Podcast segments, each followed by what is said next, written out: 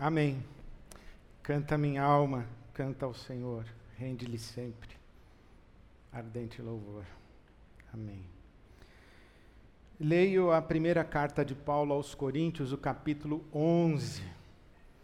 Agora que estamos nestes instantes de celebração da ceia do Senhor, da ceia memorial, a ceia em memória de nosso Senhor Jesus Cristo. Primeira carta de Paulo aos Coríntios, o capítulo 11, eu começo a ler o verso 23, palavras do apóstolo Paulo. Recebi do Senhor o que também lhes entreguei, que o Senhor Jesus, na noite em que foi traído, tomou o pão e, tendo dado graças, partiu-o e disse: Isto é o meu corpo, que é dado em favor de vocês, façam isto em memória de mim. Da mesma forma, depois da ceia, ele tomou o cálice e disse: Este cálice é a nova aliança no meu sangue. Façam isso sempre que o beberem em memória de mim. Porque sempre que comerem deste pão e beberem deste cálice, vocês anunciam a morte do Senhor até que ele venha. Eu sublinho a expressão sempre que comerem deste pão e beberem deste cálice. Sempre na sua tradução, pode ser que esteja todas as vezes. Todas as vezes que comerdes deste pão, beberdes desse cálice, sempre que comerem deste pão e beberem, todas as vezes, todas as vezes. E eu me pergunto quais são essas todas as vezes. O que é todas as vezes? Jesus está com os seus discípulos quando pronuncia estas palavras: Este pão é o meu corpo partido por vocês, e este cálice é a nova aliança no meu sangue. Quando Jesus pronuncia estas palavras, ele está celebrando a Páscoa com os seus discípulos. E a Páscoa é uma festividade judaica. Será que todas as vezes, é todas as vezes quando vocês celebrarem a Páscoa? A Páscoa é uma festividade judaica anual. Será que Jesus estava dizendo, uma vez por ano, anualmente, quando vocês celebrarem a Páscoa, façam isso em memória de mim? Receio que não. Porque a Páscoa é uma festividade judaica que celebra a libertação do povo hebreu, a descendência de Abraão, do Egito. A tirania do Faraó a escravidão no Egito, a libertação rumo à terra de Canaã. E sabemos que esta experiência de libertação de Israel, Jesus está exatamente ressignificando, dizendo que a libertação que nós experimentamos no seu sangue e no seu corpo é muito mais abrangente do que uma libertação de um cativeiro político, social e econômico, como era o caso de Israel no Egito. Não estamos sendo libertos por Jesus do domínio ou da tirania de um faraó, nem mesmo de César, o imperador romano. Jesus está nos libertando numa outra dimensão. O apóstolo Paulo fala, escrevendo aos Colossenses, que Deus nos libertou e nos transportou do império das trevas para o reino do seu amado Filho. É das trevas para a luz é da morte para a vida, da ignorância para o conhecimento de Deus. A libertação que Jesus opera é extremamente diferente, radicalmente diferente, sem medida em relação àquela libertação que a Páscoa judaica celebrava e celebra. Então Jesus está ressignificando e levando a simbologia da libertação do Egito a uma outra dimensão. Portanto, ressignificando e levando a outra dimensão, levando ao seu fim, Jesus está superando a aliança celebrada no sangue do Cordeiro ali no Egito. Você se lembra que ali no Egito as portas e umbrais de janelas foram cobertos com sangue de um cordeiro, e a décima praga contra o Egito que Deus e Avé envia ao Egito é justamente a morte de todos os primogênitos no Egito, exceto os primogênitos das casas que tinham suas portas e janelas pintadas com sangue de cordeiro. Quando Jesus entra em cena, João Batista diz: Eis o cordeiro de Deus que tira o pecado do mundo. E Jesus pega o cálice e diz: É a nova aliança. É nova aliança. Então Jesus não está dizendo todas as vezes que celebrarem a Páscoa, porque a Páscoa era uma simbologia que ficou para trás e esta aqui é a celebração da nova aliança. Então não é da Páscoa que ele está falando no todas as vezes. A pergunta que vem é: será que Jesus está falando todas as vezes que vocês participarem domingo na Ibabe?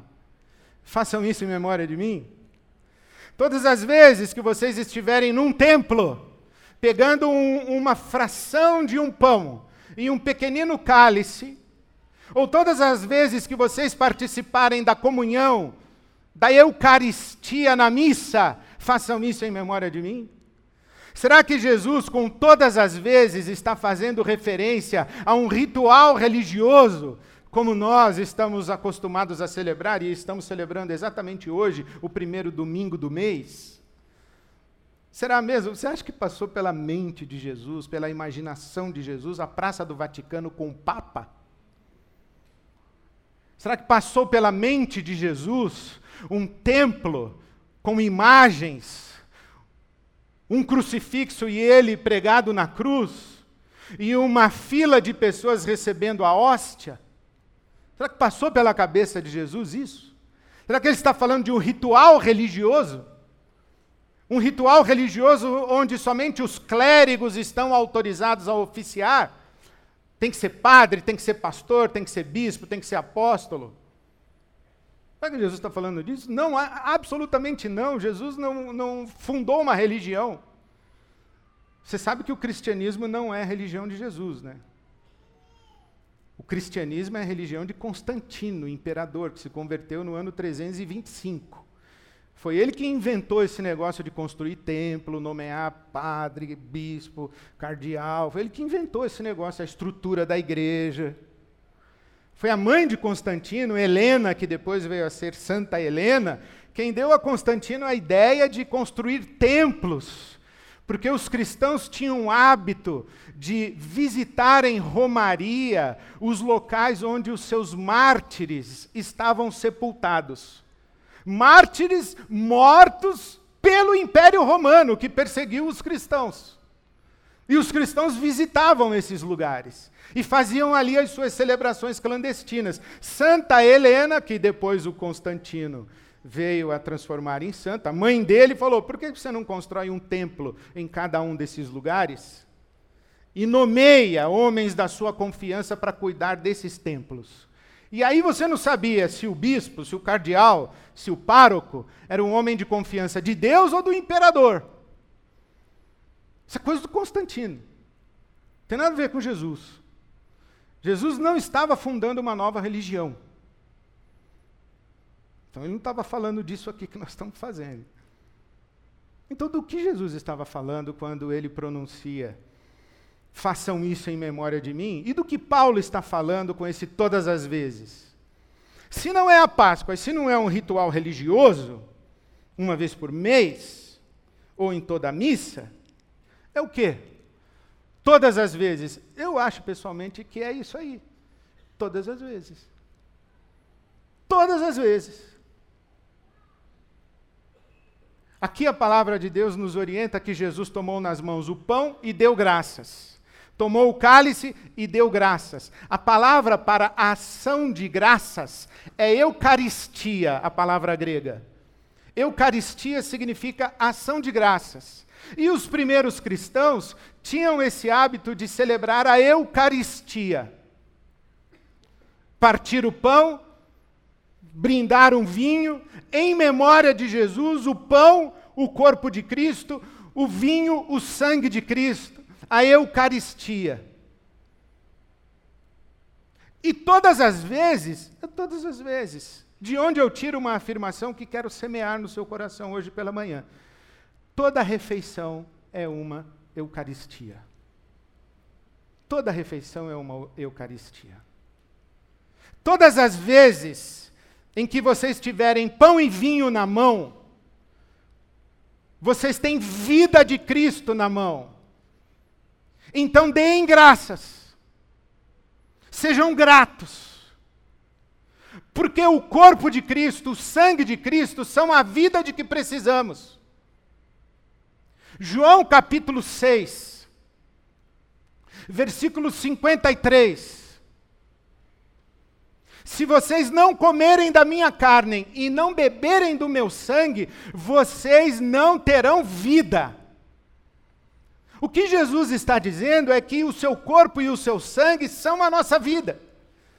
E Jesus diz mais: vocês não têm vida em si mesmos. A vida que temos, nós a recebemos.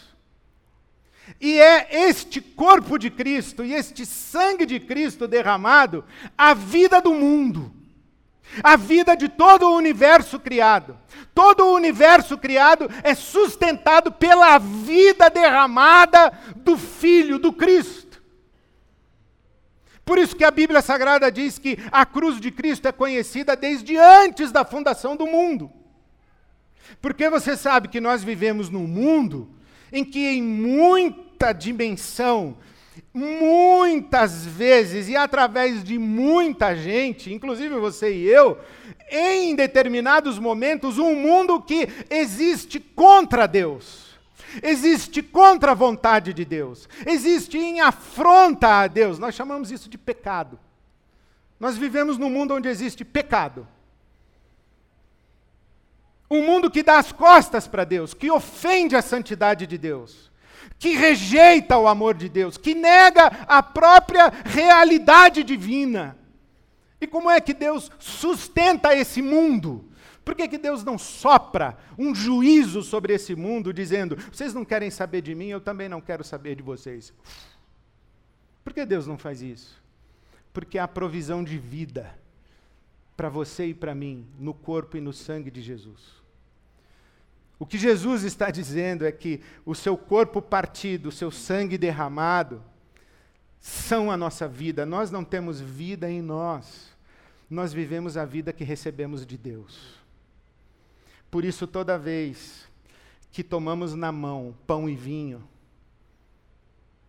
nós dizemos: Obrigado, Senhor, Eucaristia, ação de graças. Gratidão, Senhor, porque recebo vida vida derramada pelo Cristo, pelo corpo partido e o sangue que escorre da cruz. Eu não curto esse negócio de vamos contextualizar a ceia e vamos celebrar com caldo de cana e, e mandioca. Não curto esse negócio. Ah, o básico da Palestina era pão e vinho, o básico do sertão é macaxeira e caldo de cana. Não, não curto isso. É, é pão e vinho. Para mim funciona assim. Talvez você possa celebrar como você quiser. Mas eu, eu, eu me aproprio simbolicamente de que todo o alimento que me mantém com vida e vida digna é algo que me vem de fora. Eu não tenho em mim mesmo. Eu não tenho suficiente alegria para viver se você não sorrir para mim. Eu não tenho suficientemente força ou suficiente força para viver se você não me abraçar no dia em que eu estiver aflito e chorando e me disser: vai ficar tudo bem, você não está sozinho.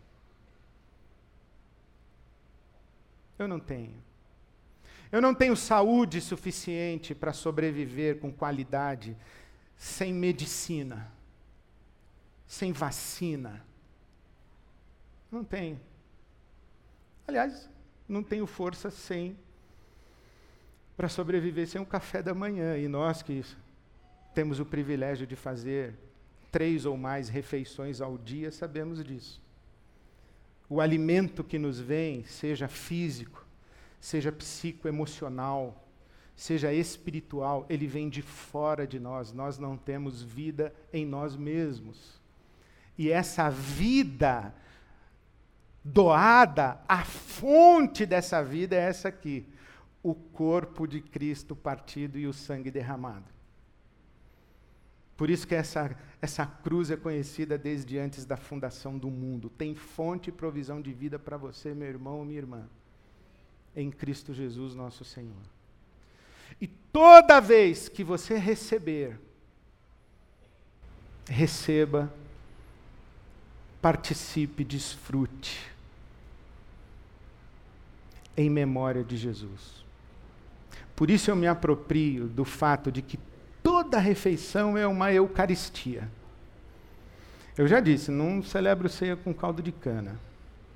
Mas amanhã, quando você parar numa padaria e pedir um, uma média, um pãozinho na chapa, faça desse momento uma Eucaristia. Quando você repartir o seu pão com quem não tem, faça desse momento uma Eucaristia. Nós não distribuímos cesta básica, nós repartimos o corpo de Cristo. Nós não ficamos rindo para os outros, nós compartilhamos a alegria do Espírito Santo. Nós nos acolhemos uns aos outros, deixando transbordar de nós a vida que recebemos do nosso Cristo. Amanhã, quando você fizer uma pausa no seu trabalho para beber água, faça desse momento uma Eucaristia. Quando você se assentar à mesa com a sua família para repartir o pão mais uma vez, faça desse momento uma Eucaristia. Todas as vezes. Quando é todas as vezes? Uma vez por mês na IBAB? Não, todas as vezes. Então vamos fazer todas as vezes. Vamos transformar a vida numa celebração e numa Eucaristia. Nós estamos com Cristo o tempo todo. Vamos libertar esse corpo e esse sangue do ritual religioso localizado no domingo, no templo, no culto. Vamos colocá-lo lá fora. Essa é a nossa visão de comunidade, além do culto, do clero, do domingo e do templo vivendo a vida abundante que Jesus nos prometeu. Então eu, eu semeio no seu coração. Toda refeição é uma Eucaristia. Toda boa dádiva que você recebe, saiba que tem como fonte essa vida derramada pelo Cristo. E toda partilha que você faz é uma partilha do corpo de Cristo e do sangue de Cristo, que é a origem da vida, é fonte da vida. Todas as vezes. E hoje, mais uma vez, vamos dar graças pela vida que recebemos de Cristo Jesus. Que o Espírito de Deus sopre sobre você vida abundante, vida física, vida emocional, vida psíquica, mental. Como tenho orado a Deus por saúde mental. Saúde mental tem se tornado um, um, um, grande, preciosíssimo bem e uma dádiva que Deus pode nos dar. Então, que o Espírito de Deus sopre sobre você processos, mecanismos, recursos de saúde mental, saúde física, saúde emocional, saúde nas suas relações, vida, vida, saúde espiritual, vigor espiritual, vitalidade, fé, esperança, amor você desfrute a vida abundante que há em Jesus e que a sua vida seja uma celebração de ação de graças por essa vida que Jesus nos dá. Amém, amém, amém.